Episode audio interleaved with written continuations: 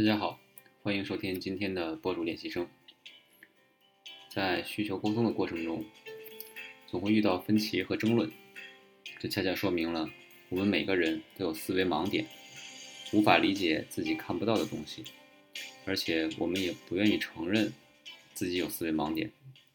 当被对方指出问题时，如同是被指出自己身体缺陷一样，会感到不舒服。所以，普遍的情况是。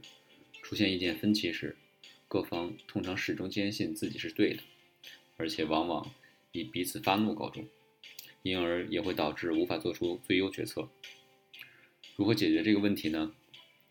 在每次讨论需求时，我们要先能意识到，分歧所带来的痛苦是一个信号，是我们遇到了不知道的情况。我们之后呢，只需要关心如何实现目标。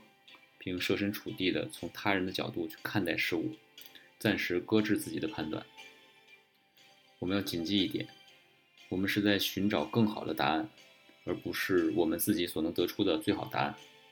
一定要搞清楚，我们是在争论，还是在试图理解一个问题。每当遇到分歧时，都要有意识的去训练。